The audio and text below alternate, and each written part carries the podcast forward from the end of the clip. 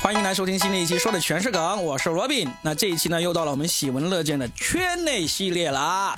通常这一期呢，都是我跟老麦和大杨哥三个人在聊的。那今天老麦的喉咙发炎啊，我们就找了个备胎，欢迎我们的备胎牙签。大家好，我是牙签，还有我们的大杨哥。Hello，大家好，我是大杨哥。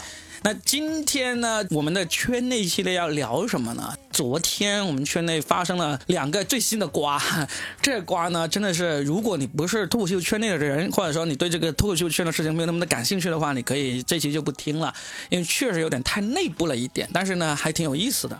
那第一个瓜是，其实，在脱口秀圈内部呢是有一份名单，叫做脱口秀厂牌避雷名单。啊，我必须要说一下这个瓜，就是是昨是前天是周五那一天，周五那天本来我在安心的上班，嗯，然后就在我们深圳的一个群里，他们说你我们快去全国大群吃瓜，然后因为那个全国大群太能聊了，所以我是把它放到了折叠的群聊里。然后我就打开了那个折叠群聊，发现有将近一千条。周五就一千条了吗？反正差不多吧，反正就是呃很多条很多条。然后我都是被别人提醒的，然后再去吃那些瓜。而且这个全国群人很多，我我也不怎么认识。然后我就要先对号入座，然后就反正这个瓜确实吃的很费劲。而且你知道周五同时杨紫还有瓜，我就一边在吃杨紫的瓜，一边在吃脱口秀圈的瓜。全国群我是主打的明星了在里面，所以我不会折叠的。我基本上是主攻手。就是那一千多条里面有三百条是牙签的，差不多差不多。这个瓜是怎么回事呢？是我们在脱口秀圈内部是有一份所谓的脱口秀俱乐部的避雷名单，黑名单，你不能说是黑，不叫黑名单吧？就是那个那一份名单的官方名名称是叫做。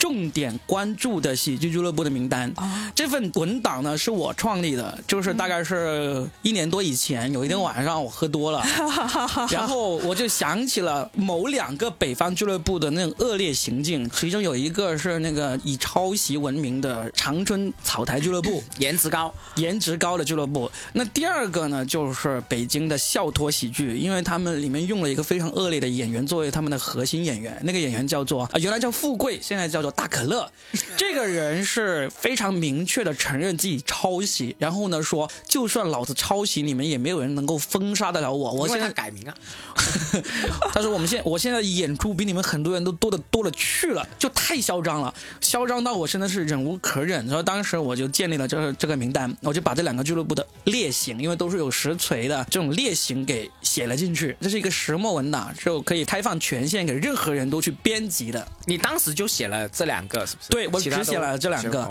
我就把这两个写完之后，我就把这个链接发到那个脱口秀演员的老板群里面去。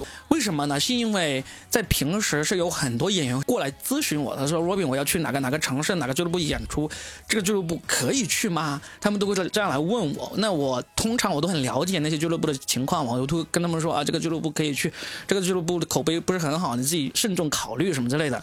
我就觉得。既然这样子，我们就做一个名单吧。我们也不要说那么难听，什么黑名单什么之类的，我们就说重点关注，然后把他们那些已经大家都已经聊开的，甚至是已经公开聊的那个事情都写进去。啊，你觉不觉得你现在做这个事情就是工会在做的事情？我不管，我不管。其实很多人都说你要不要搞个什么脱口秀工会？我觉得我没有空去搞这些破事。但是呢，你像我做这么一份名单，我就把两个。公认的行业的这个搅屎棍放进去了之后，把这个链接公开，其他人觉得有意见，你就把你那个写进去。嗯，我也特意在第一行用红字、红色的大字号说明了，我就说，请大家客观的陈述事实，不要夹带私怨，这样子来写。结果就后来陆陆续续的就有人把其他城市的俱乐部加了很多进去，也不是很多吧，大概就差不多十个俱乐部是大家都认为有问题的俱乐部给放了进去。嗯，然后呢，这个名单其实存在了一年多了，也没有引起什。什么什么很大的那个问题？嗯，直到周五那天，就不知道有谁又重新说有没有类似的这样的一个地方，让我们知道哪个俱乐部不行的。我就把这个链接又放到了一个全国演员最多人的三百多人的一个聊天大群里面去。然后这时候呢，就有一个北京的俱乐部就炸毛了，他说：“操，怎么我的名字也在这个这名单上面？”他们就很不爽。然后。那个俱乐部的主理人啊是个美女，她当年是跟也在名单上的另外一个俱乐部，就是宋启瑜的另外一个俱乐部啊，宋大师是我们行业里面公认的一个奇葩哈。她当年是跟宋大师一起做，她帮他负责运营的，但是后来他就跟宋大师给决裂了，他就出来自己搞了一个在北京的俱乐部。然后这个女孩，其实她以前问过我很多关于办俱乐部、关于搞演出的一些经验，我都很热情的解答过她的。都倾囊相授。对我对谁都倾囊相授，特别是美女就是就是更多一点，对吧？然后她就跑过来，她跟我第一句话就说：“您这是什么意思？”我听到这个“您”是什么意思，我就知道，我知道北方人说“您”这是什么意思，就其实就是来质问你了。真的用您的是吗？对对对，他说您是什么意思？我就说什么什么意思？你笑啥？感觉好好笑，这是戳中了我的笑点。他就把那个那份名单上面关于他那个俱乐部的评价就截屏给我。他说你为什么要这样说我们俱乐部？我就说。这个不是我写的，我说这个文档呢是公开可以编辑的，随便哪个阿猫阿狗都可以在上面写东西的，所以呢，就是他们写什么我也控制不了。然后他就说，那你可以看到这个编辑记录。他说我现在已经在准备律师函了，在收集证据告你们诽谤。我这一下子就生气了，因为我是最烦那种气冲冲的过来怼脸就不好好说话那种。我就是说我当然能够看到是谁来编辑的，但是呢，你这个态度我没有必要帮你。然后我就说再见，然后就把他给拉黑了。拉黑完了之后，就他们俱乐部的一个人就跑来跟我说这个事情，就说啊，我们主理人这样子这么冲的跟你说话，真的是不是很对的。但是呢，我们看到我们这么用心的做俱乐部，被人这样抹黑，我们心里面当然是很不爽的。就跟我说这个事情，我就说你要冤有头债有主，谁给你写的话你自己去找啊，你干嘛跑到这样子来怼我？石墨文档的话，其实你有个账号的话，你是可以看到这个编辑的历史记录的。他们很快就用电脑网页版上去看到了这个历史编辑记录，就确实不是我写的，是一个北方的一个演员给写进去的。他们就知道哎冤有头债有主，就是找那个演员晦气了。然后呢，就还是说让那个主理人跟我道歉什么之类的。我就说不用道歉，不用道歉，无所谓了。我说让时间冲淡就好了。这个让时间冲淡就好了，那天真是笑到我，你知道吗？就是。哎，我我是不知道为什么这就有什么好笑的，就是感觉明明是一个就是撕逼，就是正正常网上撕逼都是像牙签老师这种是吧？就是上去就冲锋陷阵，咔咔咔咔就一顿爆怼。嗯，然后 Robin 老师觉得啊，让时间冲淡一切吧，就感觉是四两拨千斤，然后化解一切，就是佛家的那种感觉。然后这个事情好笑的地方就在于说，找到了谁是这个写他们抹黑他们俱乐部的人了嘛？他就问我，他说我是到在大群里面去跟这个人辩论呢，还是去找这个人？我就说你们自己决定啊，你想干嘛就干嘛，对吧？那个群本来就用用来让大家交流的。你你看你现在就是大家心目中的工会主席，他是那种村长的那种，或者说绅士乡绅，老老乡绅啊，对，祠祠堂里面去负责那些长老的就是，然后我我就猜他们肯定会在群里面公开跟那个演员撕逼嘛。我要说一下，他当时因为我在外面外面演出，他突然间发给我说，等一下在大群里面要撕逼了，我以为他要撕，你知道吗？就我以为他要撕逼。对啊，我就通知牙签嘛，我就说，因为他在等高铁，准备要去演出，无聊的很，我就说牙签等会儿群里面马上有大撕逼，你 赶紧去看，还要预告。撕逼我是不会发言，我我是一般是真的是站立场我才发言，结果。群里面就没有发生撕逼，我就特意去问了那个演员，我说那个谁，那个俱乐部有没有来找你啊？他们好像发现了那条内容是你写的，他们可能会找你麻烦。然后那个演员就说已经在找我麻烦了，然后他就把那个别人找他麻烦的那些聊天记录发给我看了。那个很好笑，因为呢，我就很关注那个演员的朋友圈嘛。那个演员那一天，你也挺好笑的，定点蹲守很无聊的，好不好？我很无聊的。第二天扫到的，我已经睡着，当时就是很丰富的一天晚上，他也发了很多那种隔空的这种对对说什么。真的发的好全了不起之类这种话啊，对对对啊，我也看了，我也看，但当时我不知道他在说什么。是那个俱乐部，他一开始找他私下撕逼了，撕完之后呢，他们就开始 互相发朋友圈，但是但是大部分人都不懂他们在说啥。对，你要两个好友都有他们才能看全。你知道你知道吗？脱口秀演员他们撕逼的方式就是互相隔空发朋友圈，然后不回复。对，会回复的，会在评论回回复了，回复的，回复了。那我没看到，你没看到？我们一般这种冲动都会在评论里面回复。对我们，我们不但回复，我们还会拱火。对啊，不要我之前也是啊。对，我知道，我我就想说，为什么我们脱口秀圈解决问题的方式都是隔空发朋友圈？不是已经私下在屌了？我们现在是娱乐大家才发出来的，这个是吧？对，是给大家看的。然后，然后最搞笑的就是，我们等了一天，他们都没有在群里撕逼，我就以为这个事情过去了。嗯。然后第二天呢，牙签一觉睡醒。他不知道也是无聊，他就在群里面说啊，昨天吃到了两个瓜。对对，这第二个瓜我们会在这个后半段去讲啊。说牙签就说吃到了两个瓜，然后那个俱乐部的负责人之一他就跑出来说，他说牙签老师这个瓜好吃不？我一开始不知道他是那个当事人的合伙人，我以为是群里面其他一其中一个人。然后牙签就随便回了一下。就一下子把那个人撕逼的那个最后一根稻草给压断了啊！你回啥了？你回啥？他说那瓜好吃，我说好吃。他要再看其他吗？那有瓜肯定看，我就扣好啊。就只是这样，因为我不知道那个演员是跟这个当事人是一样，我以为是另外的人，有新的瓜。然后那个那个人呢，就把整个事情的来龙去脉发了出来，就是他、哦，我我看了，对他们把发到朋友圈的那个截屏发到群里了我看了。然后他他再补了一二三四四点哦，我这个想我。想起来了，我想起来了，说什么就是忘恩负义啊，什么什么的那个对对对对，啊。他就补了一二三四点出来谴责那个演员，说那个演员什么放下筷子骂人那种对对对对那种。对对对，然后呢，那个演员就一直没有说话，因为他觉得自己也做的不是太对。但是呢，他说虽然我做的这个不是很对，但是我不会改的，我的态度就是这样子。也他也是很刚，他可以删，但是他不会去澄清。他说我删掉，我可以删掉那句。但是呢，我不会去澄清，因为我当时对你们的看法就是这样子，你们就是一个呃不好好经营的俱乐部，你们就是一个抄袭的俱乐部。但是实际上，那个俱乐部的抄袭呢是一直没有实锤的，他们也是最恼火，就是说凭什么说我们抄袭？我们没有抄袭。呃，我记得那个在那个文档上的那句话没有“抄袭”两个字，是跟那个俱说的乐部一样，是说的是跟对送的俱乐部是一样，对对对对，同一批人。对，这个就很暧昧，就是哪一样啊？呃，一样帅。哎你继续，你继续。然后呢，就就那个演员一直没说话，就那个俱乐部的人就在群里面气势汹汹的指责那个演员嘛。但是指责的话又没有指责的很到位，因为他后面还有两点呢，有点像阴阳怪气的，把一些陈年旧事那种小事拿出来阴阳，就相当于揣摩那个演员的动机，说他是一个坏人那样的一个我就出来了，啊，牙签就很不爽，他就他就跑出来狂屌那人家说你这个也不说明白是吧？然后牙签呢就特别抓住一点说，那个你们俱乐部的那个主理人那个女孩那么没有礼貌的对罗宾，她道歉了没有？我就想不要把战火往我身上引，因为他的漏洞在这。对，我就说啊，我已经拉黑他了，他是没有办法跟我道歉的。然后牙签又不依不饶，他就说。如果要道歉的话，有很多方法呀，对不对？就算拉黑了一样，可以道歉啊是啊。啊是啊，我要抓着点，他没其他点可以抓了。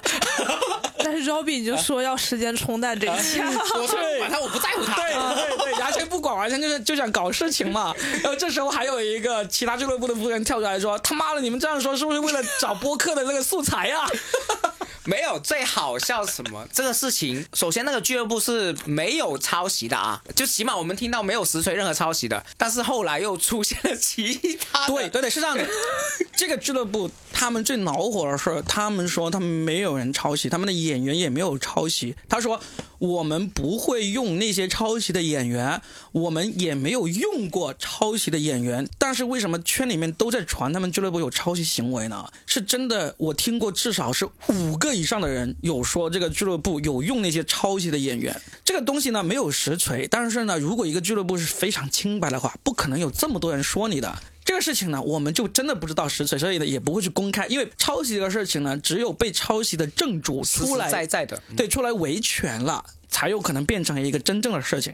但大家都在传传传传传，其实真的没有没有什么好说去人家真的抄袭的。但是问题就在于这个俱乐部呢，除了被传抄袭之外，他们还有一个实实在在的让很多俱乐部不爽的行为，就是他们会刷票，他们会搞那种粉丝控场那种行为，就是明明在这个地方都没有演出，但是他们的好评还在不断的增加，五星好评不断的在增加，以及没有演出也是有演出的这种评论。例如，他们在杭州已经有两个月没有演出了，还是不停的有人出来说啊，这个俱乐部我昨天去看了他的演出，超级棒啊，五星啊，他们的演员很好啊，主持人怎么棒啊，演员怎么棒啊，这种很高质量的那种水军的那种评论，就这种行为呢。也不违法，对不对？也不是什么伤天害理的事情。但是对于很多没有这种能力或者不屑用这种能力的俱乐部来说呢，其实是一个挺大的伤害。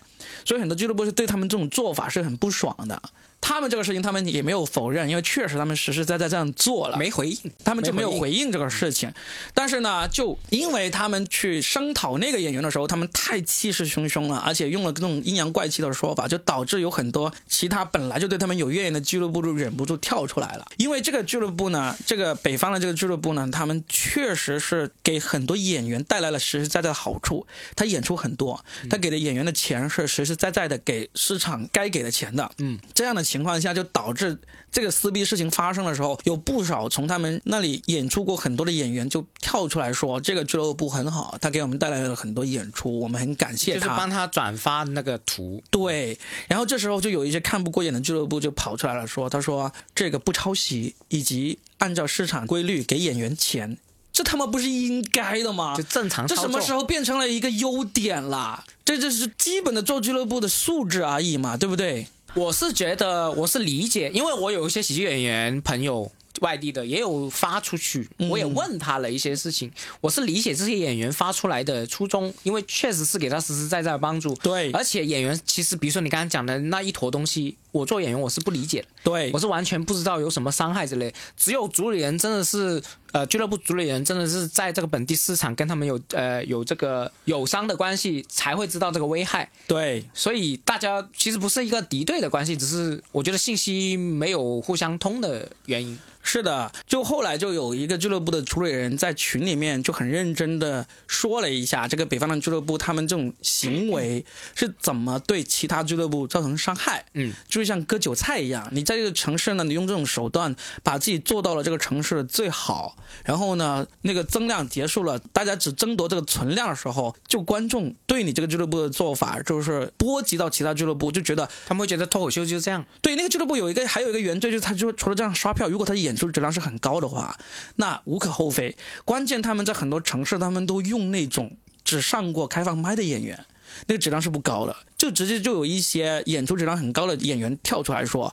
说这个俱乐部除了在北京以外，他们在杭州、在上海的演出质量都是垃圾。说他们请的演员都是垃圾，这样说说的很极端。那么其他地方也有其他城市的俱乐部的主理人跳出来说，他们在当地演出找开放麦演员，甚至连开放麦演员都找不到，去另外一个城市调那些开放麦演员过来这个城市来表演。这种行为就真的是很恶劣了，就是你刷票真的是俱乐部的运营手段，但是你请这些水平不高的演员来割观众的韭菜。这种事情是真的是伤害行业。伤害行业的一个事情，所以就最终呢，就反而变成是本来那个俱乐部是气势汹汹的出来讨伐那个抹黑他们的演员的，反而最终就变成了很多俱乐部跳出来说，你们这个俱乐部这种做法是在伤害行业。那当这么多人出来之后，那个俱乐部也基本上到目前为止也不再说话了。那我们为什么要做这一期节目？其实也是想要跟行业内的人说一说，就是说你的营销手段怎么凶猛、怎么凶残都好，但是你必须要保证演出的质量。他可以很理直气壮的说，我在北京的演出质量是很高的，也请你拜托你在其他城市也要向你北京的标准看齐。你不能说我在北京演出质量很高，那其他城市的观众都是韭菜啊，我来割一割，你这样是对观众的很不尊重。你凭什么只能尊重北京的观众，你不尊重其他什么杭州、上海、成都、西安的那个观众啊？你这是都爆出来了，一起。没关系我我当时反正其实我的立场也很很鲜明嘛，就是我也怼了他很多。嗯，我不知道他有那么多演出一开始。你后悔了吗？你后悔了吗？没有，我我我的想法是这样，为什么我会对他们那么生气？是因为其实那个事件经过我们圈内，就是那个呃关于那个石墨事件，其实他的朋友圈一转出来，基本上大家都知道了。然后如果他在，其实他在我们全国群里面再发一次，这个澄清一下就 OK 了，因为那个人是一个人，就是那个呃写 small 的是一个小演员，演员是一个演员，是一个演员，而且我感觉就是一句话，嗯就是他只是一句话，而且是一年之前的事情。这个演员也允许了他所有的聊天记录都授权给他发了。嗯，我觉得他们再继续在群里面这样纠结，有点欺人太甚。对，因为那个演员已经明确表达他的态度说，我不会澄清了，你们可以把我所有聊天记录发出去都没有关系。他们也确实这样做了。对，那你欺人太甚，我就忍不住就是怼两句。然后第二个就是关于你们这样那么理直气壮的去做这个事情，也应该把之前做的，比如说对你说话那么没礼貌的事情也解决得了。你不能说两头甜的都是你们吃，咸的就是其他人吃。哦，这个俱乐部还有个事情是让我很不爽的，就是他的主理人除了对我说话非常的凶之外呢，他后来就发现那个事情不是我说了之后呢，他没有想着来跟我说个不好意思误会你了，他没有跟我说，但是他发了一个很凶的一个朋友圈，他就在骂，我能看得出他的朋友圈是骂两个人的，一个是骂那个抹黑他们的演员，第二个是骂他们在某个城市，他们在某个城市被当地的一个俱乐部是用了很猛烈的手段去还击的。这个北方俱乐部的女主理员就发朋友圈说：“本来只是想给你们留一口饭吃，不搞垮你们，现在把我给惹恼了，我要干垮你，饭都不留给你吃。”这种说这种话就很傻，傻到极致了，就是就是没有见过世面的一个没有文化的人才会说这样的话，在我看来就宣战了嘛，就是对，就慈禧像宣战也是很弱智，就像幼儿园小朋友一样，我回去告诉老师，我回去告诉妈妈，我让妈妈干死你这种。就跟慈禧跟八国宣战那种感觉就。太傻了，就是这个行业。大家都是干干净净做事的，没有谁说我能干垮你，我能不给你留一口饭吃。你知道你要干的那些俱乐部，你那些主理人有多少人是博士，有多少人是拿着一份高薪可以做这种事情的吗？什么叫做不给人家留一口饭吃？你是什么啊？我都不知道，我不想说脏话，但是我就觉得，因为我特别讨厌蠢的人，我就觉得你这样宣战就是蠢到极致。就是真的牛逼的人是不会告诉别人我要干你对呀、的。你就是跟一个幼儿园小朋友说，啊我叫我哥哥来打死你，有什么区别啊？这种真是傻。哎，那你是怎么看见他的截图？你是我不知道，我忘。了有人发给我，我就觉得哇，因为我是特别受不了蠢逼的。我在我的我在我的那个播客里面，我在我的微博里面，我不知道说了多少次，我特别讨厌蠢的人。我特别讨厌蠢的人，是因为我自己也会犯蠢，我自己自己也会做蠢事。我一旦犯蠢做蠢事，我是恨不得把自己给干掉的那种。我这这个真的是很痛恨这种蠢事蠢人。然后那个那个俱乐部好笑的是一开始他只是在澄清自己没有用抄袭演员的事情，其实已经澄清的很好了。嗯在朋友圈那个事情，我觉得他这个澄清这一战是赢的啦。嗯，后来在群里面，因为发生了发了再去质问这个小演员之后，又开始大家去讨伐他的是啊刷票问题，就更糟了这个事情。我想说一句吧，我最后总结一下这个事情啊。这个俱乐部的其中一个负责人在群里面说了一句宣言，他说：“我们不会用这些抄袭的演员，我也从来没有用过。我做一个判断。”他说他不会用这些抄袭的演员，我相信特别经过这一次事件之后呢，他们会特别在意这个演员有没有抄袭的劣迹，他们可能不会用了。但是他敢说自己从来没有用过那个抄袭的演员，我不相信。我不相信他超过五个人跟我说这个俱乐部有用那些抄袭演员的事情都是假的。你说一个两个是假的没关系，超过五个人跟我说过这个俱乐部有用过那些演员有抄袭的内容。我希望有一天有人站出来说，我证实他们用过谁，他们讲过谁的段子。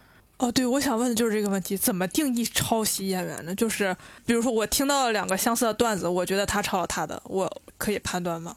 首先，如果这个演员他讲的段子跟上一个演员是很像的，上一个演员的段子如果已经是路人皆知的那种，例如他在脱口秀大会上面讲过，嗯，例如他在网上发过出来，已经很多人看过，在那之后过去了一段时间之后，你再讲，你就很难用撞梗来解释了，因为没有理由是传播度这么广的段子，这个演员自己本身可能不知道，但是作为俱乐部的主理人以及俱乐部请了那么多演员，会没有人不知道的。嗯，对，所以这个是有点跑题了。就是我一直会想说，抄袭和撞梗他们的界限在哪里？，对，我说一个关于抄袭的理解，因为每个人理解不一样。只要圈内大部分人认为这个人在抄袭，就是抄袭。对，就跟货币一样，我觉得是，就是你所有人都认定这个人已经有这个行为，就是了。对，就是说这个东西呢，没有绝对的公平的。嗯嗯嗯，圈里面是有这个，真的是行业规则的。如果大部分人都认为你这个人就是抄袭谁谁谁，你能做的就是第一个，你不要辩解了，你就再也不讲。你可以说个声明，我真的没有抄袭，我跟他是撞梗，而且我以后再也不讲这个梗了，就够了。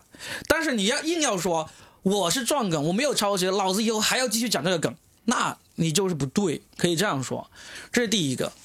然后第二个，真的会有这种最先讲的那个人呢，他也没有大范围的传播过，他也没有上过脱口秀大会，他也没有把自己的段子放到网上，不管是文本还是那个视频都没有放到网上。但是有两个人的梗就是非常非常相似。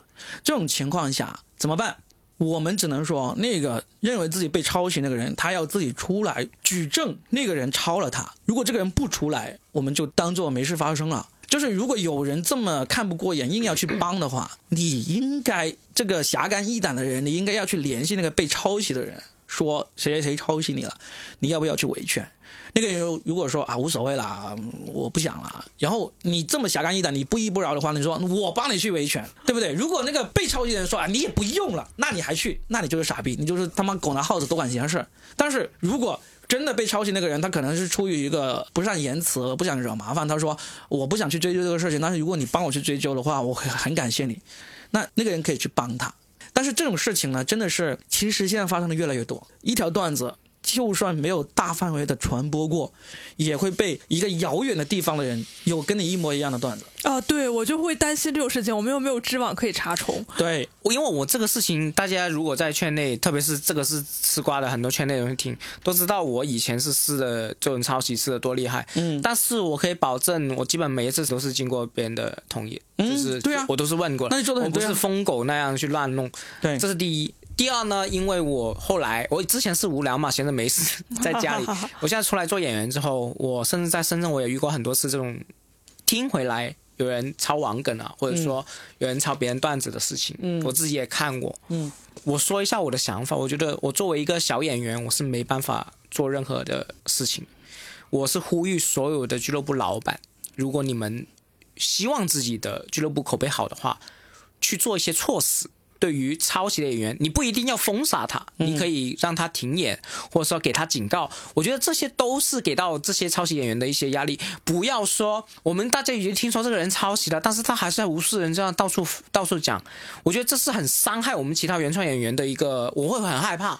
你知道吗？你这个我举个例子嘛。广州有一个演员，他已经被好多个演员举证过，说他有抄袭自己的段子，以及抄袭网梗。然后呢，我当时还问过这个演员，他有承认了早期抄袭过一两个演员。他说现在我没有了。那我也相信他。然后我请过他来了一两次演出，结果就导致其他演员很大意见，说我不要再请这个人演出了，你再请他我就不来你这里演出了。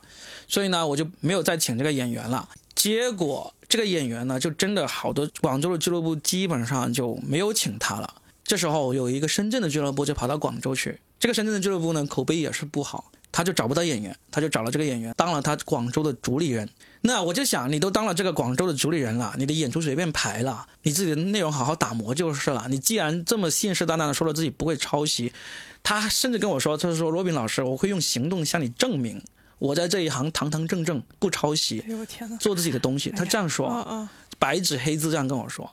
结果他当了那个俱乐部的广州主理人之后，还是依然不断的传出了他有抄袭其他演员的那个 内容的那个行为，甚至有演员说：“我马上要上场了。”他在台上就讲了我的段子，这么奇是在跟你谈完这个事情后面的发生事情。对，所以呢，这种事情的话，我就只能说。对于俱乐部来说，你刚才说要呼吁俱乐部不要请这样的演员，或者给他停演，或者说给他一些措施。对你像这个俱乐部，为什么这个俱乐部一直融不进大家的圈子呢？那个俱乐部呢，他现在请的演员真的基本上没有几个是大家都会请的那种演员，都是他自己从俱乐部里面自己培养出来，然后水平也不咋地，但是呢，就是演出做的挺好，运营做的不错，然后就这样出来，但是。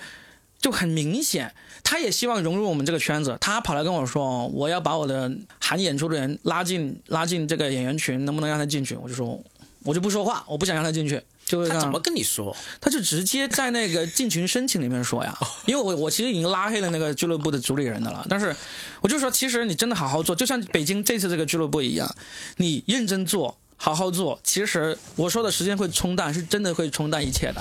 你发生了这么多不好的事情，但是你踏踏实实做一段时间，大家都会忘掉这些不好的。因为人呐，认知都是有一个叫做静音效应的，在心理学上面。对于熟人来说，我们只会为你最近的一些表现所影响。你最近要是做的很好，做的什么东西都是符合行业规律的，大家就会认为你一直都是这么好的。我可以说一个，因为呃，我不想给人到时以后说什么吃完之后又 又单的。我有去这个，我最近有去这个俱乐部去演出。我以前也是完全不想去，但说实在话，我是演员，我要靠这个糊口。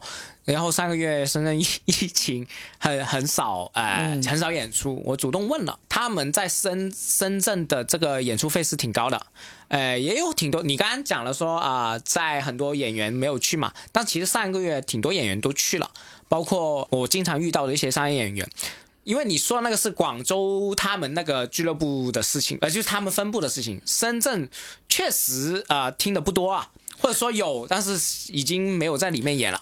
这就是我说的经营效应。对对对，对，你这段时间做好了，大家就会忘掉你以前那么不堪的，然后就你就一直做好就是了。但是如果过一段时间你又开始犯昏了，做了一出了一些昏招，那大家可能又会觉得你不好一段时间。但是你只要不是一直出昏招，其实也是可以好好的经营下去。我就说我作为演员立场是这样，就是说，不管其实实际上你这个俱乐部有没有容纳这个抄袭人，实际上我们作为演员要糊口的，呃，他可能这个原则就是他的这个规则是有 有弹性的，就也不要说啊，我去这里，其他人就鄙视。其实因为你要你要生活嘛，对嗯不是你养的嘛，我们对这是一点。第二点呢，就是说，我说我作为演员害怕是，假如说你对这个抄袭的演员那么猖狂的给他随便演，我们作为原创演员是很害怕，说我跟他同台，我的段子就没了，这是我们担心的事情。对啊，对所以我最后为这个今天用的第一个瓜做一下总结啊，我觉得北方的这个俱乐部呢，也没有必要这么气急败坏。你说你不会用这些抄袭演员，你就踏踏实实给大家看到你不用这些抄袭的演员嘛，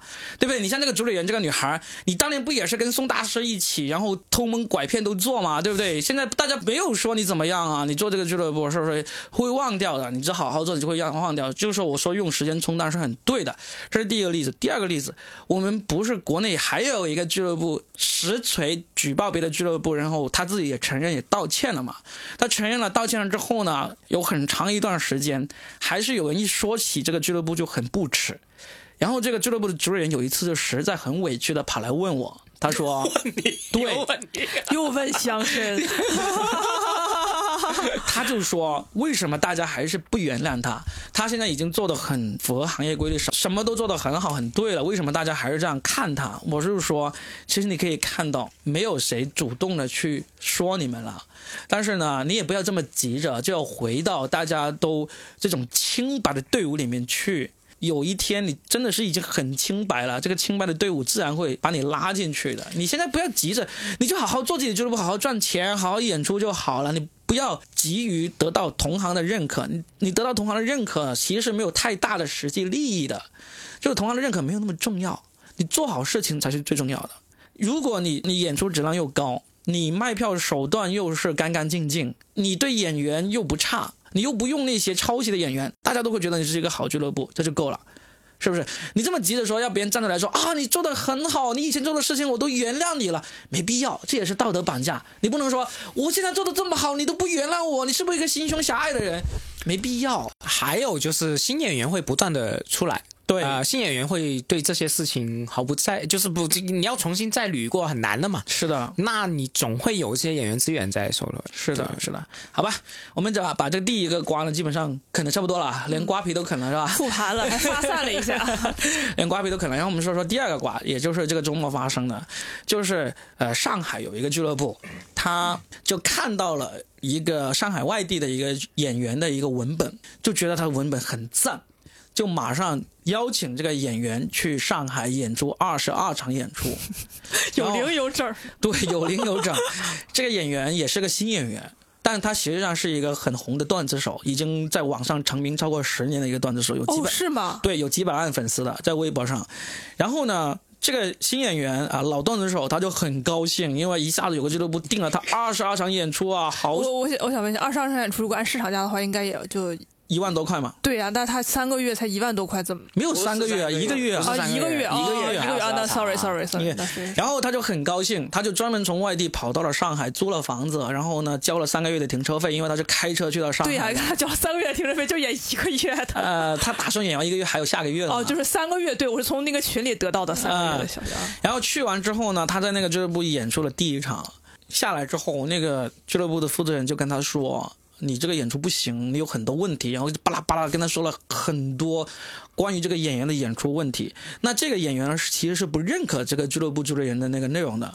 为什么不认可？我太我可太了解了，因为这个俱乐部主理人本身的段子就烂的要死，破的不行，他没有什么资格指导别人的。然后呢，他硬要去指导这个演员。他讲完之后呢，他跟那个演员说：“我不能排你那么多演出了。”那个演员就很郁闷，回家了之后他就想了想，他说：“那要不你就把我的演出都给取消吧。”然后这个主理人就立马把他所有演出都给取消了。这个演员过了几天，他就越想越不爽，就把这个事情在朋友圈给发了出来。结果这个主理人跑过去下面评论说：“那你怎么回事啊？是你自己要求取消演出的啊？现在还说我取消你演出，你这个也太不讲道理了。”然后就开始反咬一口来说这个演员啊，实际上明眼人，我们做俱乐部人都能够看得出来。他首先是想要取消这个演员的演出的，但是呢，他可能只想取消几场，或者说取消一半、三分之二什么之类的都好。但是呢，这个演员一说，要不你都给我取消吧，他马上就就坡下驴，就说好，那就都取消了。实际上他是占了这个演员没有经验的这个便宜，当然这个只是我猜测哈，就是他是不是占了一个演员的便宜，他心里是不是这样？只是我揣测他的动机的，揣测动机是不对的，我可以这样说。但实际上我要说的这一点是真真正正客观的一个分析。这个俱乐部的主理人在我看来做的极其不专业。第一，你就只凭文本，你就决定定一个演员二十二场演出。光看文本不看他演出视频，不看他演出口碑就定二十二场演出，这是一个极其草率的决定。对呀，因为有很多很牛逼的演员，他们的文本一看都是很烂的、很不行的，光看文本看不出来有多好的。第二个，有些演员的文本很棒。但是他在现场表演真的是很差劲的，你也是不知道的，所以你光凭文本就定下这么多演出，你就本来就是不太负责任、不太专业的一个行为。好了，你把这个演员叫来了，你只看了他一场演出，你就说你这个不行，我要剪你的演出。大家做了这个行业这么久，你都知道，就算再牛逼的演员，也有可能一场演出给演砸，因为那场演出有各种原因导致他演的不好。不管是观众也好，还是他那天的状态也好，还是硬件设施什么东西都好，都有可能导致他演出效果不行。甚至像我这样的老鸟，我都最近有一场演出，我都有试过，下面有个观众一直拿着手机在对我录影，但那时候我正在讲一个很关键的铺垫，我就不想停下来说你不要录影，就因为他在一直在录影，我那个段子就给讲砸了。那一分多钟时间我都是讲砸了，就是因为你分心了。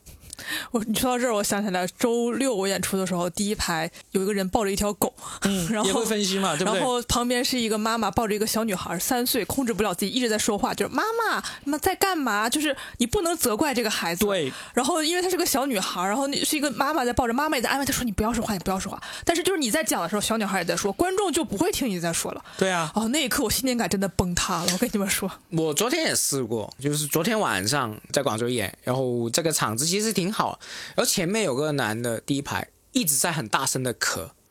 一直在咳，嗯，你就会分心呢？不是我分心，观众分心。对，观众会分心。观众一分析，你的效果当时没效果了。你的节奏就完全乱了。我我我坚持我在演我的节奏的东西，但是他一直在咳。其实那个观众也一直在压这个声音，但没办法，对，就是有这些，你又没法苛责观众，这这就是就是赶上了嘛。对啊，所以回到这个这个事情上面，我就觉得这个俱乐部的主任极其不专业嘛。就两个，第一个，你就是凭文本就就定一个演员这么多场演出。第二个就是这个演员才演了一场，你就给他下了定论，说他不行。还有第三个就是，你要知道，脱口秀演员基本上老脱口秀演员都有一个共识：我不需要听别人意见。你硬要去主动给别人意见，你就是傻逼。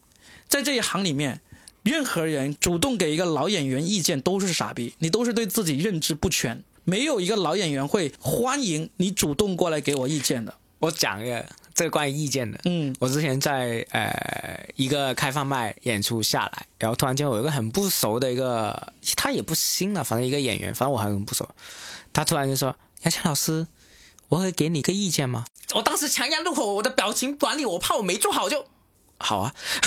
其实我很不想听，但是他其实提了一个很，他说：“哦，你那个版面你应该读成板面。”就这样，可能大家会理解一点。其实是个好心的一个建议，但是我当时差点发飙，我差点想说，我不需要听你的意见。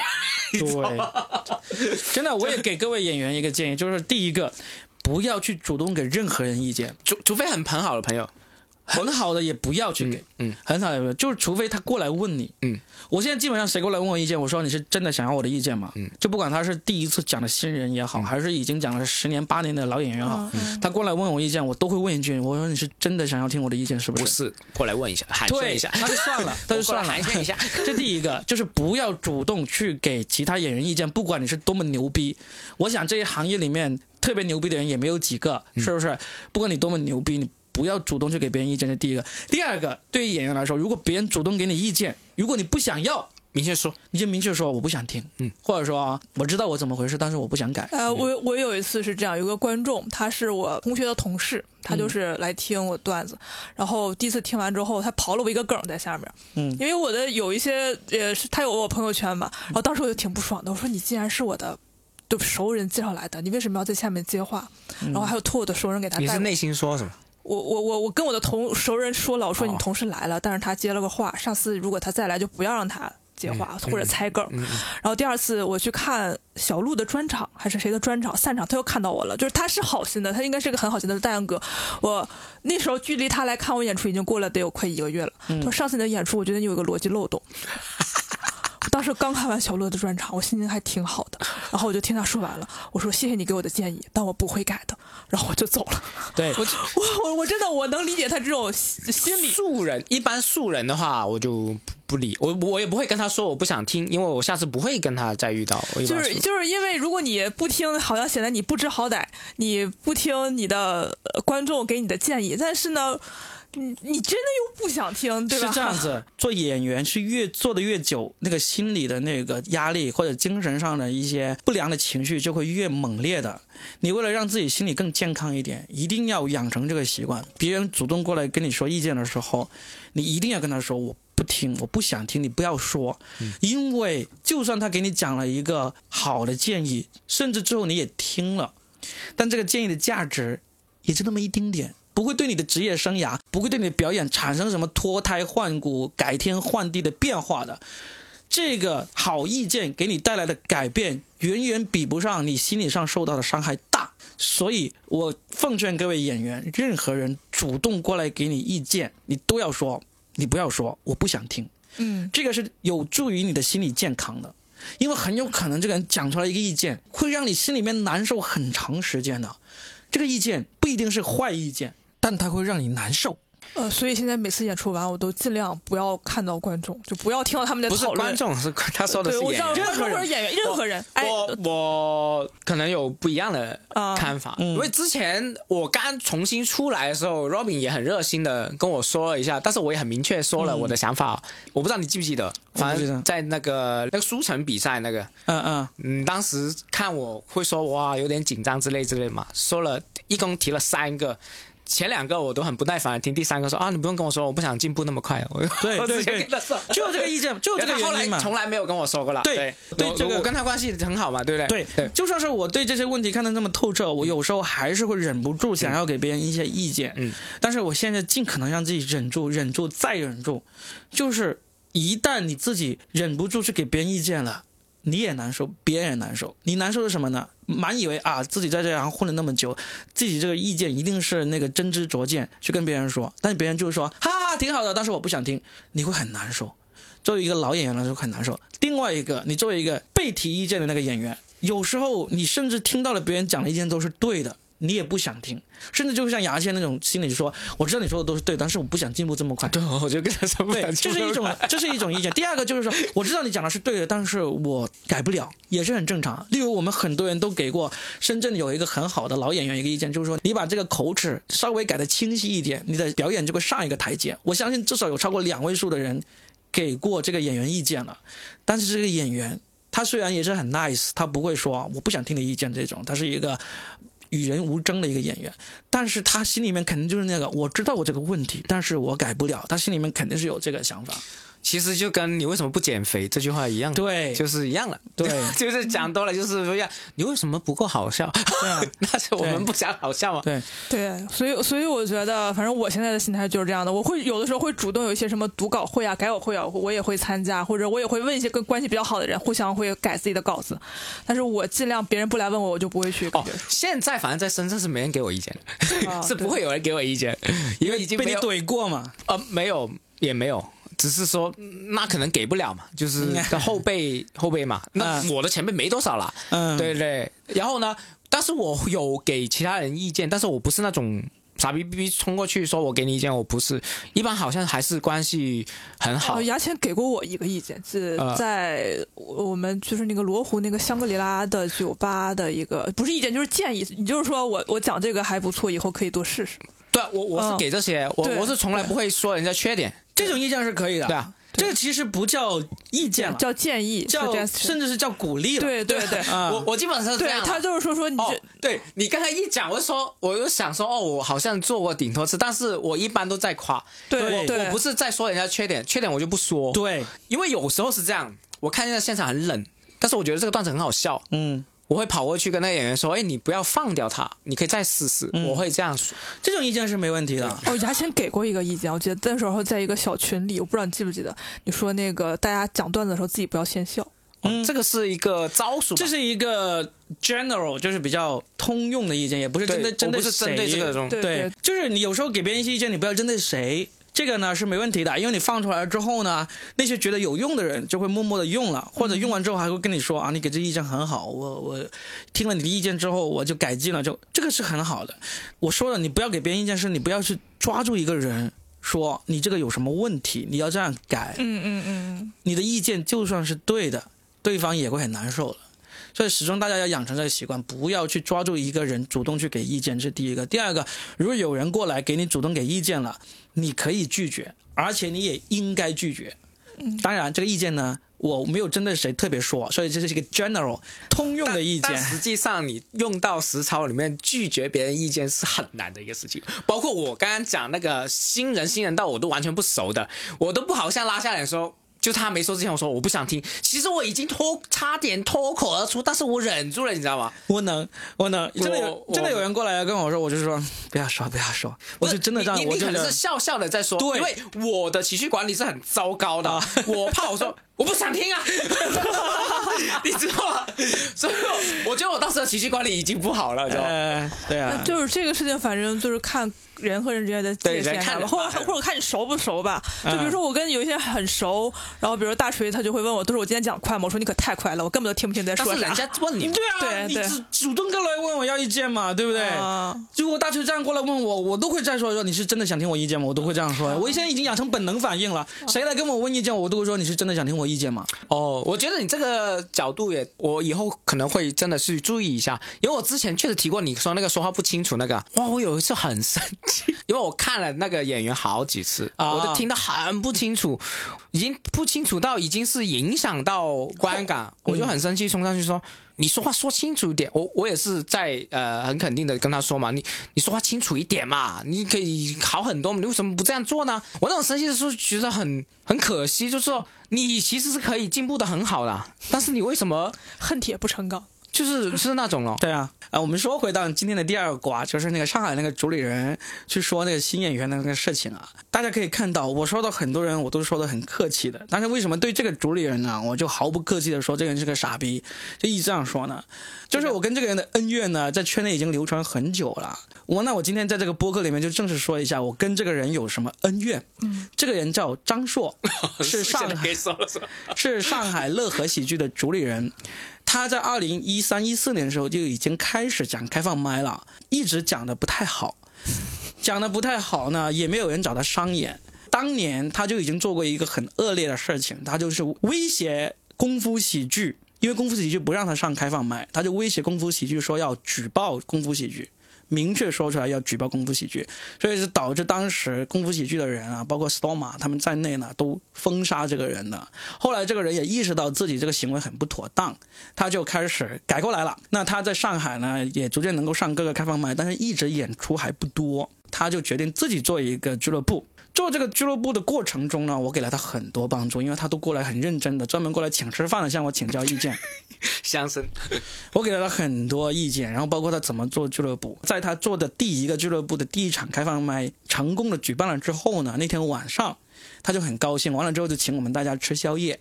吃宵夜的过程中，我们就开始聊起一些做俱乐部啊以及喜剧的一些事情，就聊不到一块去，我就开始对他语出嘲讽。你知道我毒舌起来是很毒舌的，我就嘲讽的很厉害。当时我们已经吃完饭了，一边走路一边就互相嘴炮说他，他在我后面说，说到他忽然就火了，在后面就一锤打到我后脑勺上面去来，哇，这个时候应该有一个惊讶的声音。打到我后脑勺上面来，我被打了，然后就转身就开始跟他扭打在一起，然后扭打扭打打打，两个人都滚到了地上，然后呢，其他人把我们给分开。然后我就说，就算是言语冒犯了你，你他妈的作为一个脱口秀演员，你不能言语回击我，这就已经说明你很弱了。第二个，他至少比我重五十斤，这个人块头比我大那么多，他从背后袭击我还没有打赢。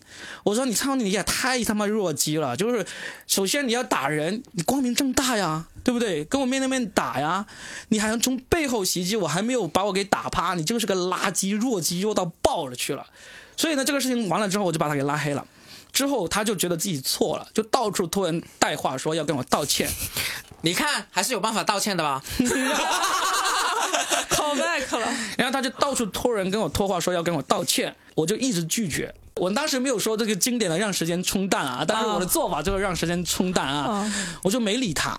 但是就因为他托人多了，我就说其实也没什么啦，反正我也没有受伤啊，也没有什么，这个事情就过去吧，就这样。其实已经原谅他了，他就觉得自己做的还不够。他要跪下来给你道歉。他剃光头为你道歉，不是不是，然后呢，后来他就找了一个我没有办法逃避的那个场合，就是二零一八年功夫喜剧的第三届的那个喜剧大赛，就是那个教主拿了冠军的那一届，我们都肯定要去看嘛，对不对？我们都在那个场合，然后他就找到我的面前，跪下，他们也没有这么夸张，就很认真的跟我说对不起，然后周围围了一圈演员，我操，我就说哎没事没事没事，男人有什么所谓，就这样子，这个事情就过去了。过去了之后呢，我跟他关系其实也挺好，然后我也去他那里讲开放麦，然后呢，甚至我也请他上我的俱乐部去演出什么之类，都已经很正常了。这个事情就本来就过去了。后来我就把这个人给彻底拉黑，是怎么回事呢？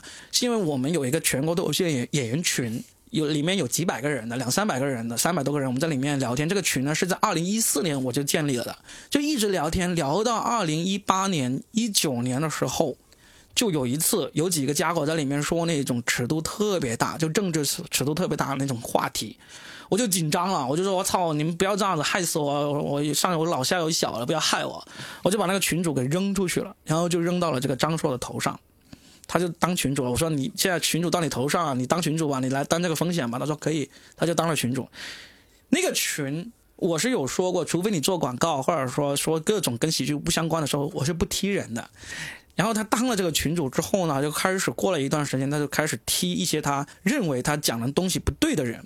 但那个人只是讲了一些不一样的那种跟喜剧相关的理念而已，或者说各种行为上是不得他欢心而已，他就开始踢人。他踢了几次之后呢，我都把那些人给拉回来了。直到后来有一次，他踢了一个孙书恒，他把孙书恒给踢出去了。我就问孙书恒怎么回事，孙书恒说我也不知道他为什么要踢我。书恒就跟我讲了一个事情，他就说他有一天张硕碰到孙书恒，他就问他，你知不知道我已经把你给拉黑了？孙书恒说，我操，我怎么知道你会把我给拉黑了？他就是我特别不喜欢你，说孙书恒，孙书恒也是一是一个九七年的非常有个性的演员，他也无所谓，你不喜欢我就不喜欢我，我管你那么多，对不对？后来我跟书恒分析了一下，为什么他不喜欢书恒，因为那时候书恒有一篇文章专访出来，书恒说他一个月能够赚五万块钱，很轻松可以赚五万块钱。我就认为张硕是因为这个事情他特别不爽，他就把书恒给拉黑，然后把书恒从群里面给踢了出去。那篇文章还能找到吗？我也想知道怎么能赚五万块钱。书呃苏恒的苏五万是圈内很出名的，书恒还因此得了一个孙五万的这么一个五绰号，万很出名对，然后我就跟这个张硕说：“你把舒恒给拉回来。”他说：“我是群主，我说了算，我不想拉他回来。”我就说：“那你这样子乱搞不好。”我说：“那你那你把群主给回我吧。”他就说：“我帮你当群主的时候，帮你担了那么多风险，凭什么你说要回来就要回来？”哇，我就好生气，我说你担你个鸡巴的风险啊！我就 这期播客能 能播吗？我说担你个鸡巴的风险，我就跟他说，我说给你十分钟，你不把群主给我，我就开始搞你。他说给你妈了十分钟，然后就把我踢出群了你。咋搞他？你你你咋搞他？我也不知道，但是我很生气。是不是我搞他？就是过了两年之后，我在播客里面把这个事情抖出来。养了那么久的号，每个星期那么勤奋更新，就为了报就是为了这个名字爆这个料。好好笑哇！你看是不是？我就搞你。你当时也没想清楚我也没有想清楚。两年之后再想清楚了。嗯，然后他说搞你妈，然后就把我给踢出去，然后我就重新拉了一个群，就是现在我们现在又重新回到了这个有三百多人的这个群，然后我就坚决这个群里面，我坚决不退群主，也坚决不拉这个群管理员啊，老子就一个人啊，然后呢也是我也开始有一些人说了很傻逼的话，我也开始踢人了，但基本上没有因为你说的一些理念不对的东西而踢人。嗯，然后就踢过一个吧。好了，这个群我踢了谁？我我把王巧欣给踢了，把我令知道这个令狐淼给踢了，啊把那些有一次我踢的一个特别可笑，就北京有一个演员，就是我们不知道为啥说到了一个说的那种讨厌小孩子那种段子，就有人把路易 C K 怎么去捉弄小孩子，怎么把小孩子搞得很惨那些段子发出来了，然后这个人就开始批评路易 C K。他说他这样子会让小孩子心灵留下无可磨灭的伤害什么之类的。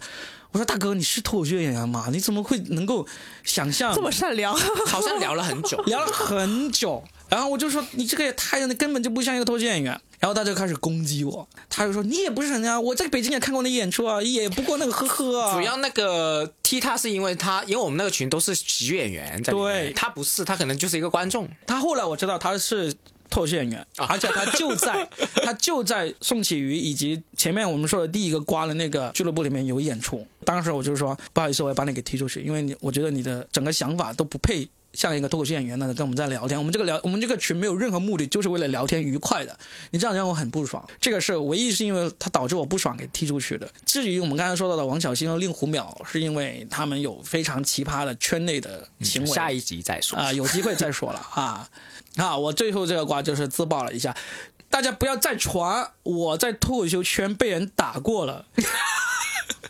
我在脱口秀圈打过的人就只有张硕，而且是他从背后偷袭我，他也没有占到便宜的。点数是赢的，对，因为那天现场见证的有三个人，一个是现在橘子喜剧的主理人 Nick，一个是上海的一个演员叫葛飞啊，他现在不怎么讲了，还有一个上海的一个女演员也是不怎么讲，叫小七，他们都看到了。那天晚上我非常明确的跟那三个人都一一的求证过说，我点数赢了。张硕会听到这期播客吗？所以我呃我是觉得说，任何任何先用暴力的人都是傻逼，对，都是傻逼。都是傻逼，嗯，我很讨厌用暴力的人，是的。我也被人威胁过用暴力，我很讨厌这些人。我补一句，就当时我为什么那么轻易的把这个群主让给张硕呢？是因为也有一个原因是，那个群是我在二零一四年就已经建立了，然后呢，每天都是我在里面的一个聊天的主阵地，然后就有好几个老演员，包括 Storm 这些演员都有嘲笑过我，问我是不是要想要当武林盟主啊，要在里面当大家的意见领袖什么之类的，就搞得我很不好意思。我就觉得我就是建了一个群，让大家一起聊天嘛。而且这个群呢，最早最早啊，在二零一三一四年初的时候，不是我建的，这个群是宋启瑜建的。宋启瑜那时候还没有去到这个地步，他建了一个群，大概有四五十个人，那时候什么人都在里面，池子呀、程璐啊、梁海源呐、思文那些人全都在的。然后忽然有一天，宋启瑜就受刺激了，被谁嘲笑了一下，他就很不爽。他就把这个群给解散了，一句话不说给解散了。当时我们聊天聊得很开心，忽然就都被移出了群，就很奇怪。然后我就开始问了一下石老板什么回事，石老板就说啊，宋大师又犯病了什么之类的。然后我就重新把这些人又重新给拉了回来，一点一点的从三四十个人一直拉到有三百个人的时候，在这过程中一直有人说我在里面啊要当意见领袖什么之类，我就觉得我没有想当意见领袖。这个群也是因为宋启瑜解散了那个群，我才迫不得已把他重新拉回来。所以当那时候因为有人说大尺度的话，我把群主扔出去之后，我也问了一下张硕，他说他可以当群主，我就刚好算是卸下了一个心理负担，所以才那么轻易的把这群主给了他。结果到后来就开始乱搞，我才忍不住跟他给干起来。哇，今天这个是 Robin 的 confession 剧，，You have seen 我我想说一下这个二瓜的后续，就是二瓜不是还有个后续嘛？嗯说那个有一些俱乐部确实是会有过请演员来了之后，然后他就觉得这演员不行，又把这个演员后面的排期取消了。我没试过，嗯不是我，不是我，不是我，不是那个那个那个群里说的嘛。然后就是说，那我们演员和俱乐部之间是有像我们，比如说我们正常我做乙方和甲方，他会有合同规定嘛，说你怎么怎么的给你多少钱，怎么怎么的给你多少钱。他这种约的话，我们行业内怎么办？好，我明确说一下这种事情该怎么处理哈。这是有一个明确的这个例子的，就是如果大家呃有看过 Louis C.K. 的一个大情景喜剧，叫做《Louis 不容易》，嗯就叫 Louis 那个剧就叫，它里面是有一集，他讲了自己去某一个外地俱乐部演出，他跟另外一个演员一起去的。另外一个演员效果就比他好很多。本来计划是俱乐部老板让 Louis C.K. 每场讲那个四十分钟，让那个演员讲二十分钟的，然后他就发现那个演员比 Louis C.K. 效果好得多，他就跟 Louis 说：“我要把你的演出时间给减少，你讲二十分钟，那个演员讲四十分钟，但是钱照样给你。”那这个例子就可以用来推演到你刚才说这种情况。如果一个俱乐部主理人请了一个演员过来，你发现他的效果没有你想象中那么好，你可以减少他的演出时间，你甚至可以取消他的演出，但是钱你他妈要按照原计划的给，哦，对，希望你要这样，真的你可以取消他的演出，你可以以后都不用他，但是你让人家来了，你该给的钱一分钱都不能少。就是说，你请一个演员来，你发现他水平不行，你都要给钱，是什么道理呢？可能有一些俱乐部的主理人会说：“那我为什么要承担这个风险那你为什么要请他呢？？”对呀、你作为做俱乐部就是要你作为主理人，判断演员水平就是你的工作之一。对呀啊，你自己判断错了，你就得为你这个错误买单呐、对啊、对不对？是啊，就是这样子。所以，如果有一个演员，你去到某一个俱乐部，然后被别人取消了，被别人说你不行，减少你时间，减少你钱，你是可以追究下去的。你是在道德高线，对，就是如果你遭遇这样的事情，如果真的要打官司什么仲裁呢，你可能不一定要走那条路，但是你至少可以跑到群里面，跑到公开来说一说，讨一讨公道，问相声大家会 大家会帮你的，因为你的水平如何，我们不去判断，请你的人才该去判断，对不对？请你的人判断错了，自己就要承担这个那个后果。好吧，那我们今天这一期圈内呢就录到这了啊，吃了几个新鲜瓜啊、如果不是这个圈内的人呢，可能了解的是不太多啊，那就反正就我们这个圈内系列就每隔一段时间就会有一期啊，会欢迎大家跟我们爆料。呃，如果你不是做的那么不堪的话，我们就会保留你的那个隐私的。如果你们做的像张硕那样子的话，我就会毫不犹豫的说出来的啊。好吧，我们今天这样的就聊到这儿啊，大家记得我是个傻逼，好，拜拜，拜拜拜。Look inside, look inside your tiny mind, then look a bit harder. Cause we're so uninspired, so sick and tired of all the hatred you harbor. So you say it's not okay to be gay, well, I think you're just evil. You're just some racist who can't tie my laces. Your point of view is medieval.